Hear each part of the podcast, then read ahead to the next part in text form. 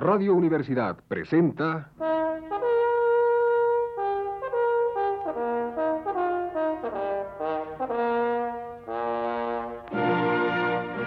Testimonios.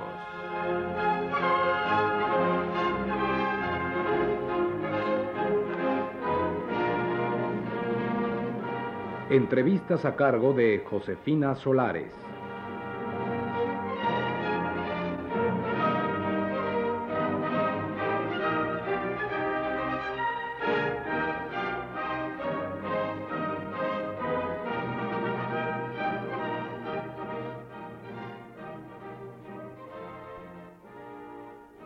Esta noche está con nosotros Juan Tobar.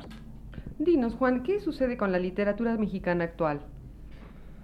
Bueno, pues esa pregunta es tan abstracta que podría decirte yo como, mil cosas, ¿no? Pero se, me, se me, ocurre de, decirte que quizás este, se preocupa demasiado por ser actual, ¿no? como que escribir para, para, para, para, para un, un, momento de, determinado, para las cosas que están, teniendo en cuenta cosas que están de moda en un momento dado, es el mejor modo de, pues de que se quede en, en, de, que dentro de poco sea literatura del pasado. Digo, es, es, una de las muchas cosas que, que, podría decirte y desde luego no se debe tomar como mi juicio definitivo sobre la literatura mexicana. ¿Y qué sucede con la literatura de los jóvenes que para algunos críticos se anuló a sí misma al plantear temas demasiado locales y personales?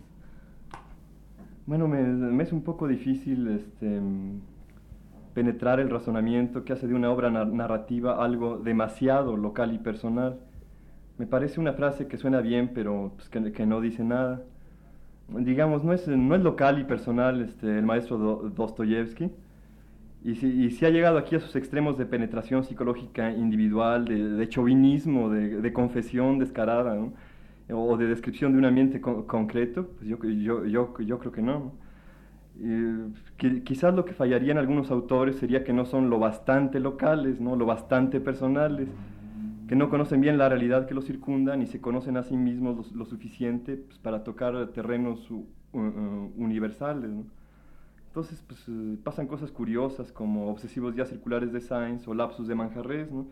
La, cito porque son este, dos obras que, que, que, supuestamente son muy personales, ¿no? eh, al extremo de que Manjarres se pasa su novela vanagloriándose de, de, ello, ¿no? de, que, de, que, es un libro muy, muy personal. Pero pues, si, si, uno se vanagloria de algo, lo más probable es que no lo tenga, que nomás esté fingiendo tenerlo, engañándose solo y engañando al público es que no penetra uno lo suficiente en sí mismo, ¿ves? Y entonces lo que uno considera muy personal, pues no es sino un muestrario de opiniones, de actitudes, de prejuicios y de otra basura recogida de nuestra conciencia colectiva. Y, eso es como, como en cierto sentido, que, como, que estamos reempacando basura que la gente vive a, diario, ¿no? Y eso es lo que damos al lector. Eso no me parece justo y sí me parece una buena manera de autoanularse y de contribuir a la anulación de quien nos, de quien nos lea, entendiéndose por anulación la enajenación a, nuestra parte consciente, la pérdida de contacto con las verdaderas fuentes de, la creación, con lo personal en el estricto sentido del término. Y pues ya se descubrió desde hace mucho tiempo que, que, que lo personal en el estricto sentido del término equivale a lo general en el mismo sentido estricto. Pero sin embargo te estoy, eh, te, hablo no solo de, autores este, aislados, sino de libros aislados que indican pues, como cierto receso, desde mi, punto de vista, en el desarrollo de esos eh, eh, autores. En lo personal pues, tengo en alta estima a Sainz y a Manjarres y, y pienso que se puede esperar mucho de, ellos cuando, cuando superen sus dificultades. Lo que pasa es que en otros, eh, en, otros escritores el desarrollo ha sido más claro, y pienso especialmente en José Agustín, ¿no? porque su obra marca un proceso evolutivo que es valioso en cada una de, sus etapas, es coherente consigo mismo, y pues que, que, que, no se detiene, ¿no? que sigue progresando y cada vez es más rico.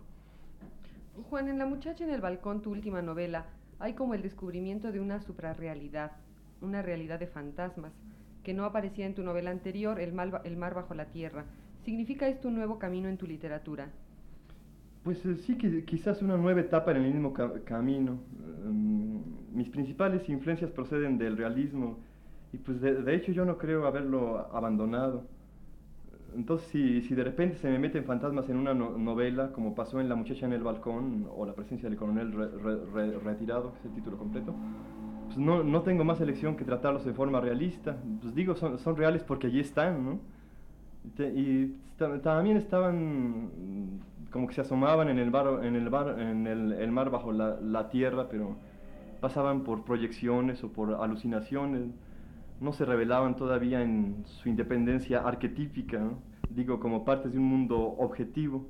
Eh, al, al, contrario, funcionaban como ondas subjetivas de, de los personajes. Eh, por otra parte, en tus primeros cuentos, por ejemplo, los de Hombre en la Oscuridad, se sentía una tensión. La trama de las historias estaban siempre un tanto contenidas, lo que en La muchacha en el balcón ya no sucede. ¿Tiene esto que ver con el hecho de que empezaras a tratar temas fantásticos, entre comillas?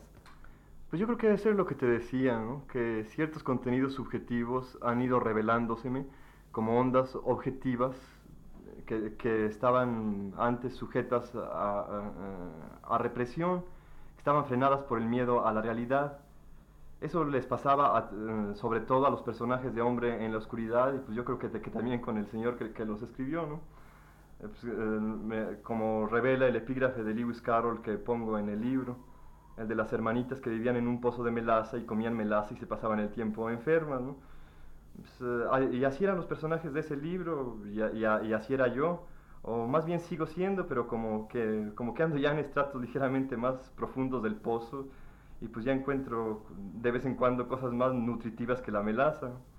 Y desde luego me, he traído a mis personajes, o, o, pues, eh, o si no, ellos son los que me han traído a mí, eh, ve tú a saber.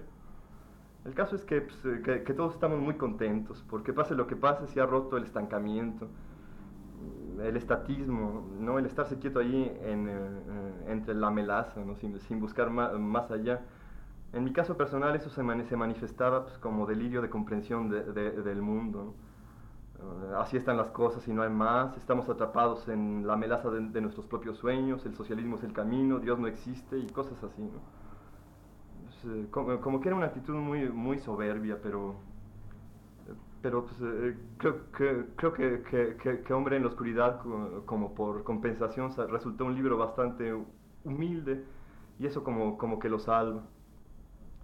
Pero pues eh, volviendo a, eh, a, la pregunta, eh, si uno busca seguridad diciendo que ya encontró la respuesta, la, la neta, lo que logra es una, in, es una inmovilidad pre precaria porque la evolución interna continúa, las respuestas dan paso a otras, y si uno está oponiéndose al cambio, está oponiéndose a vivir, y eso pues claro que, que, que crea ten tensión, porque por otro lado lo, lo, que uno busca con estancarse es precisamente vivir mejor, más tranquilo, sabiendo quién es uno y cuál es su papel y qué esperar del de, de, futuro. Pues lo, pero lo, lo, cierto es que no puede estarse se, se, seguro más que de que no puede estarse seguro de, de nada, ni siquiera de, esto mismo. Um, sirva de ejemplo el caso del joven escritor provinciano y realista que de repente se vio escribiendo una historia de fantasmas. ¿no? Bueno, pues, pero, no tan, tan de repente. Los misterios del reino y el mar bajo la tierra ya al menos aceptan la posibilidad de una suprarrealidad. No son libros ateos, sino agnósticos, mientras que La muchacha en el balcón pues, ya es francamente un libro muy, muy supersticioso. Y también en La muchacha en el balcón se adivina la influencia de, narraciones de Aldous Huxley como Limbo o Los demonios de Ludón. ¿Es esto consciente? Bueno, uh, Huxley me enseñó mu muchísimo y, y, Los demonios de, de, Ludón es uno de, de mis libros fa fa favoritos. Pero no pensé en él cuando escribía La muchacha y Limbo lo, lo, leí hasta hace poco. ¿Sabes? Como que hasta ahora me, me, me, doy cuenta de que la muchacha se le parece, se parece a, a Limbo en ciertos personajes y cierto estilo de, de trama, ¿no?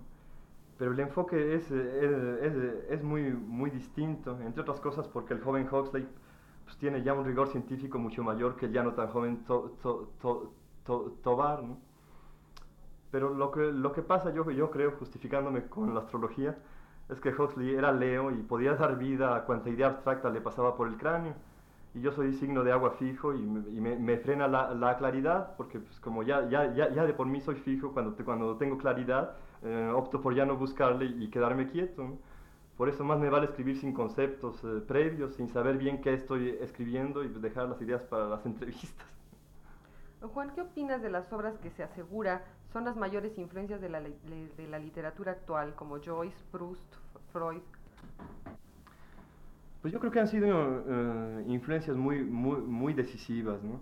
Y por lo tanto han resultado muy difíciles de, de asimilar y seguimos como indigestos con ellas, ¿no? No es posible que se le siga haciendo más caso que a Joseph Heller o G.D. Salinger o Scott Fitzgerald o Tolkien, ¿no? el, Señor de los Anillos es lo más padre que se ha publicado en muchísimos años, es 100 años de soledad, no más que, más grande, ¿no? En mayor escala. Y pues digo, ya, ya, estuvo bueno de fregar con Joyce, ya sabe que es muy importante y que todos tenemos algo de hijos suyos, pero no por eso es forzoso que lo sigamos en todos sus excesos y sus trivialidades, ¿no? Y Freud es el mismo caso, su contribución a la psicología es fundamental, pero pues tampoco es el non plus ultra. Adler de, de, inmediato crea una, una, teoría que es equivalente a la suya y que tiene tanta razón como la suya, y Jung supera ambas dejándose ir al fondo. ¿no? Y si además Jung se dejaba ir al fondo, pero, pero, en, el, sentido eh, eh, literal de, la expresión, no conoce su autobiografía. El, ahí, eh, ahí, cuenta que, que, de repente se sentaba a su mesa y decía, pues es hora de visitar el, el inconsciente y se dejaba ir, ¿no? y, pues como, como, un viaje, ¿no? El, el viaje completo. Y se me ocurre que si hubiéramos podido superar más pronto a Freud para emprender eh, a, Jung, eh, habríamos estado mucho mejor preparados para el auge de la psicodelia y se habría evitado la paranoia con respecto a las drogas y pues yo creo que habría habido un enfoque más objetivo del problema y chance y ni, y, y ni problema habría habido. ¿no? ¿Tú crees que se pueda separar la postura política de un autor con su creación literaria, lo que han negado autores como Sartre? Bueno, ¿quién soy yo para contradecir al maestro Sartre? Nada más me parece pertinente señalar que en su caso, en el caso de Sartre, postura política significa un compromiso total con los ideales colectivos, basado en una visión lo más objetiva posible del individuo y la sociedad, mientras que en otros casos postura política significa nada más partido al que uno pertenece, opinión que uno recita como perico, o pues eh, hasta uso de dogmas revolucionarios para vender libros. ¿no? Y aquí sí hay separación, o por lo menos una contradicción, porque la postura política es un adorno, es una conveniencia, ya no corresponde con la actitud vital del individuo, y que por lo demás la, eh, eh, esa actitud vital debe de ser nefasta si al individuo se le hace tan fácil eh, eh, manosear los ideales colectivos para conseguir, para conseguir sus propios fines. ¿no? y yo creo que lo que importa es la actitud, la actitud vital y que siempre sale en cualquier obra de, de, arte, ¿no? pero que muchos se conforman con que les den eh, atole con, con, el dedo. mira, te, te, pondré un, ejemplo. ¿no? En Antonio das Mortes hay una escena en que un, un, un negro gigantesco que, que, va en, en un caballo le clava una lanza a un pobre viejito ciego. Eso es, un acto de, crueldad y de sadismo bastante feo, ¿no? Pero, pero la, gente lo que dice pues, es, eso simboliza el triunfo de, la revolución y se queda tan, tan tranquila, ¿no? Pero pues, eh, como que no se da cuenta de que simbolizará lo que sea, ¿no? Pero como imagen es totalmente sádica y es totalmente reaccionaria, ¿no? Porque expresa el derecho del más fuerte y, este, y como, una hazaña pues muy, muy, muy malsana. ¿no? Entonces el director de Antonio das Mortes, eh, el señor eh, Glauber Rocha, tiene una postura política revolucionaria, pero una, pero una actitud vital que es negativa, que es destructiva, en que, y, en qué no, nos fijamos para saber si le seguimos el juego o no. Yo creo que es como, como importante delimitar. ¿no? Juan, finalmente dinos, ¿en qué estás trabajando actualmente? Estoy terminando un libro de cuentos que se llama Cuide su, vida, que a lo mejor se publica este año. Desde los misterios del reino había escrito muy pocos cuentos, pero hace como año y medio se me empezaron a aclarar varios que tenía planeados, empezados o pues, en versión que no me satisfacía. Hay unos muy raros y creo que el libro tiene una estructura bonita y hasta unidad temática, una, una gradación de tonos y de cosas que también es muy extraña. Digo para mí a estas alturas. Ya te dije que nunca sé muy bien lo que estoy escribiendo. Muchas gracias, Juan. Esta noche estuvo con nosotros Juan Tobar. Radio Universidad presentó...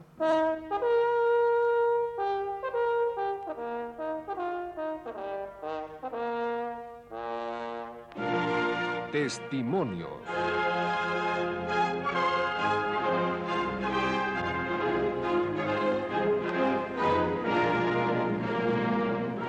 Entrevistas a cargo de Josefina Solares.